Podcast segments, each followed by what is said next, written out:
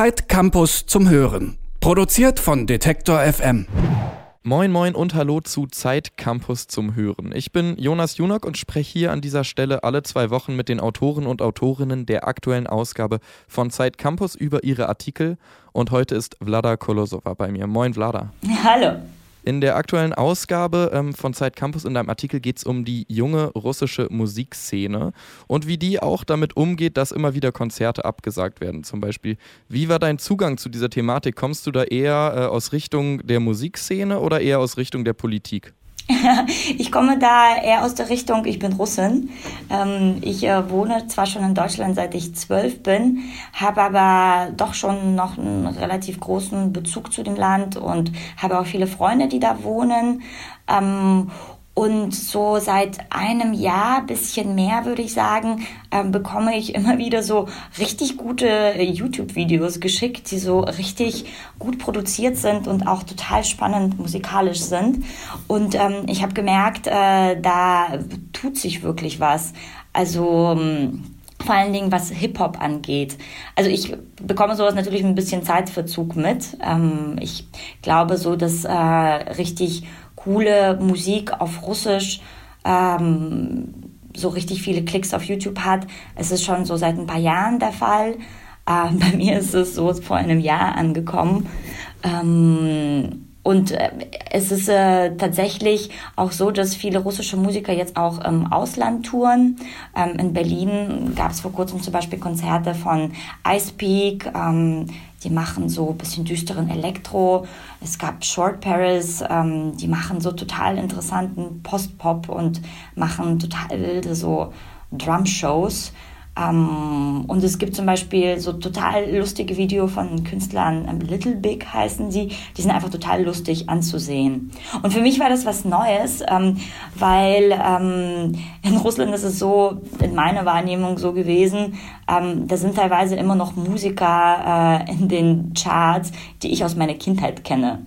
Also es ist so ein bisschen, Musiker ist man dann äh, so ein bisschen lebenslänglich und tatsächlich ähm, hört, also hatte ich immer den Eindruck, da sind immer noch so die gleichen Leute da, die ich schon in meiner Kindheit hatte. Und diese neuen Leute kommen aber gar nicht so über so die Musikproduzenten ähm, hoch, sondern halt tatsächlich so über YouTube und über die eigenen Kanäle. Und das ist wirklich aufregend, was da passiert. Es ist witzig, dass du das direkt sagst, weil das auch für mich in den letzten Jahren ähm, voll der Zugang zur russischen Musikszene war, also Trap. Ich erinnere mich, dass so eine russische Trap-Crew, deren Namen ich leider äh, gerade vergessen habe, ähm, auch, glaube ich, ziemlich viral gegangen ist, die äh, auch Adidas-Deals hatten und immer mit ihren Adidas-Outfits rumgesprungen sind, aber die auf jeden Fall auch, ähm, wenn man sich die Videos angeguckt hat und den Sound angehört hat, so sehr, sehr inspiriert waren von äh, amerikanischem Trap und vielleicht so Drill-Music. Ähm, hast du das Gefühl, dass sich da, dass da der Einfluss rübergeschwappt ist, ganz stark?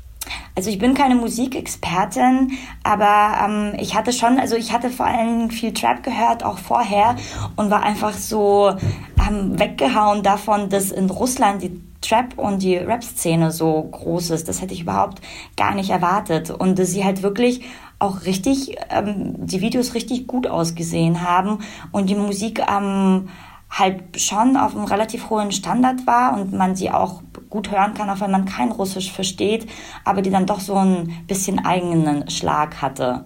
Und es hilft natürlich, dass die ganze russische Ästhetik, also Stichwort so Modedesigner Rubczynski, so ein bisschen angesagt äh, sind. Die äh, Künstler, über die du in deinem Artikel geschrieben hast, da waren auch zwei äh, Hip-Hop-Künstler mit dabei, äh, Husky und Face heißen die, ähm, die leiden ähm, zum Teil darunter, dass ihre Konzerte aus unterschiedlichen Gründen abgesagt werden. Ähm, Im Falle von Face schreibst du, dass er dadurch angefangen hat, sage ich mal, politisch zu rappen, was er vorher eigentlich gar nicht wollte, weil er eigentlich ähm, seinen, ja, sein Ghetto-Trap-Hustle-Rap machen wollte. Ähm, hast du das Gefühl, dass sich ähm, die, die, weiß nicht, die politischen Parteien, die da dafür sorgen, dass er äh, teilweise nicht auftreten kann, so ein bisschen seine, ihre eigenen Gegner schaffen? Also weil die Fans dann zum Beispiel die äh, politischen Texte von ihm hören oder wütend sind, weil er nicht auftreten darf und er selber auch? Genau, also Face ist ein gutes Beispiel, weil sein erster Hit war tatsächlich ein so ein bisschen Gaga-Song, ein bisschen ein, ein Diss auf diesen Modedesigner, auf Goscha Rubczynski. Und damit ist er so bekannt geworden und hat so totale Gaga-Lieder gemacht. Also in einem Lied sagt er so ähm, 40 Mal ungefähr so, ich äh, habe Sex mit deinem Mädchen, also natürlich ein bisschen anderem Vokabular, äh, oder sie frisst meinen Schwanz wie ein Burger. Also das waren jetzt nicht unbedingt ähm, äh, weder besonders poetische noch besonders politische Texte. Er war damit super ähm, erfolgreich. Ähm, dann wurden seine Konzerte verboten. Also verboten ist auch schwierig, weil die wurden ja, also es gab jetzt keinen Gesetz dagegen oder kein so Beschluss, sondern die wurden immer wieder abgesagt, entweder weil die lokalen Behörden da irgendwelche Fehler gefunden haben oder ähm, weil plötzlich die Polizei die Besucher kontrolliert hat oder sowas. Und das ist ein paar Mal passiert. Da war er noch überhaupt gar nicht politisch. Ähm, und ähm, dann, ähm, so erzählt er das, das können wir leider nicht überprüfen, hat er gemeint, sind so ähm, Regierungs-PR-Leute auf ihn ähm, zugekommen und haben ihm angeboten, ähm, so ein Video zu machen, in dem er so ähm, erzählt, wie gut es sich in Russland lebt. Weil er hatte lustigerweise so ein äh, Video gedreht, es war auch ein bisschen bescheuertes Video, wo er halt darüber rappt, dass er so den, den Westen fertig macht. Ähm, das ist wirklich kein politischer Song. Und hat er dieses Angebot bekommen, so einen Nachfolgesong zu machen. Ähm, also zumindest ist es so seine Erzählung. Ähm, und die sind dann, und hat auch gemeint, naja, vielleicht sollte ich da zustimmen, vielleicht hören sie dann auch meine Konzerte zu verbieten. Hat sich dann dagegen entschieden. Jetzt werden seine Konzerte immer noch gelegentlich, ähm, ja, gibt es immer noch gelegentlich Probleme. Ähm, und der hat seit dem vergangenen Jahr dann, ähm, auch weil er gesehen hat, dass auch andere Künstler darunter leiden, angefangen, so relativ politische Texte zu machen. Du sagst es eher das selber, dass man das nicht überprüfen kann. Zum Beispiel äh, die Aussagen von ihm bezüglich dieser PR-Mitarbeiter, die ihn da äh, von Staatsseite überzeugen wollen, irgendwelche Zeilen zu schreiben. Ähm, aber man kann ja auf jeden Fall konstatieren, dass er das ganz gerne in Interviews erzählt und damit vielleicht auch so ein bisschen Werbung macht, dass er sich da so ein bisschen mit dem Staat reibt. Würdest du sagen, das ist so? Also ich denke nicht, dass es so seine äh, Bekanntheit äh, Abbruch tut. Ähm, es ist halt das Absurde daran, ähm, weil je mehr Konzerte verboten werden, dadurch werden ja viele Künstler eigentlich erst richtig bekannt, vor allen Dingen im Ausland. Also ich nehme an, es haben sich jetzt nicht so viele große Medien für die russische Hip-Hop Hip-Hop-Szene und die russische Trap-Szene interessiert, bevor diese ganzen Konzertverbote waren. Und als quasi im letzten Herbst diese ganze große Welle von den Konzertverhinderungen kam, erst dann wurde darüber überhaupt geschrieben. Und viele Künstler sind dadurch auch überhaupt äh, groß geworden, weil man darüber berichtet hat ähm, dass ihre Konzerte verboten wurden. Also ähm, ich denke, ich denke mal nicht, dass die dass die Künstler mit Absicht politisch sind, damit äh, sie Probleme bekommen und äh, damit äh, sie noch bekannter werden. Weil in Russland verdienen die Künstler tatsächlich immer mit Konzerten immer noch das meiste Geld.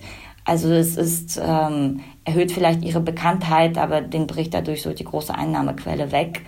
Die Verbote und die Verhinderungen äh, haben dann doch schon dazu beigetragen, dass die Künstler zumindest im Ausland bekannter werden. Wenn jetzt mit ähm, den sozialen Netzwerken, aber auch mit YouTube, Soundcloud etc., mit denen diese äh, Trap-Künstler und diese jungen auch äh, Rockbands und äh, Punkbands in Russland auf einmal Erfolg haben, die es ja noch nicht so lange gibt, diese Internetplattformen und die noch nicht so lange genutzt werden, dass dadurch ein ganz schöner äh, Wandel auch im Konsum von Musik äh, stattgefunden hat, oder nicht? Ja, das auf jeden Fall. Also es hat auf jeden Fall ähm, ein Wandel stattgefunden, wie die Leute an ihre Musik kommen.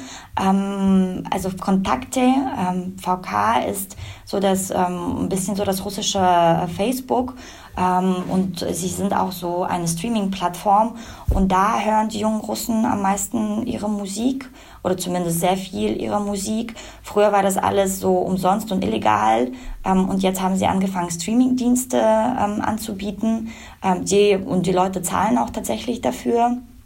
Ähm, es gibt auch Yandex Music, das ist so eine Art russischen Spotify. Ähm, auch äh, selbst in Russland fangen die Leute langsam für die Musik zu zahlen, die früher ja eher so einfach äh, auf illegalen Wege gestreamt wurde. Und natürlich YouTube. Und das ist da, wo die Leute heute ihre äh, Musik herhaben. Also ich denke mal nicht, dass viele Menschen noch Radio äh, hören, sei denn, sie fahren gerade Auto. Hast du das Gefühl, dass wenn du zum Beispiel, ähm, wenn ich mir zum Beispiel eine deutsche Musikszene angucke in, weiß nicht, in den 80ern, 90ern, in der zum Beispiel äh, Bands wie Tonsteine Scherben äh, populär waren, die ja tatsächlich als Band inner, also dass der Inhalt der Band damals schon war, einfach eine Protestband zu sein und politische Texte zu schreiben.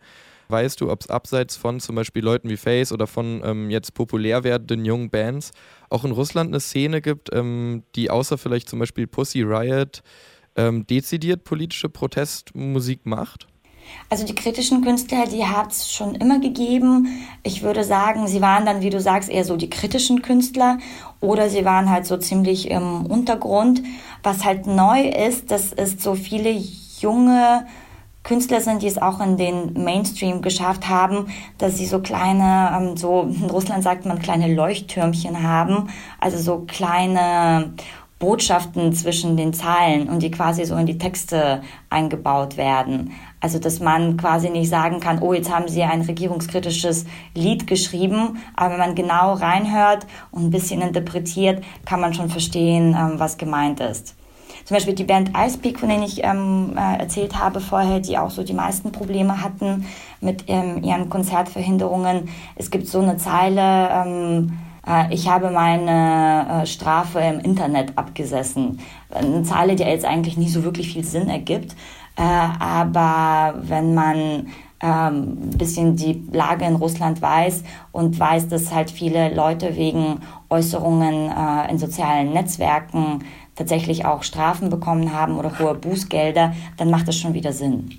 In Russland hat sich in den vergangenen Jahren nicht zuletzt durch YouTube und die Generation der Digital Natives einiges in der Musikszene getan. Insbesondere die Trap-Szene mit Künstlern wie zum Beispiel Face oder Husky begeistert dort ein Millionenpublikum. Vlada Kolosova hat sich in der aktuellen Ausgabe von Zeit Campus mit diesen Künstlern auseinandergesetzt und einen Artikel darüber geschrieben. Danke dir, Vlada. Gerne.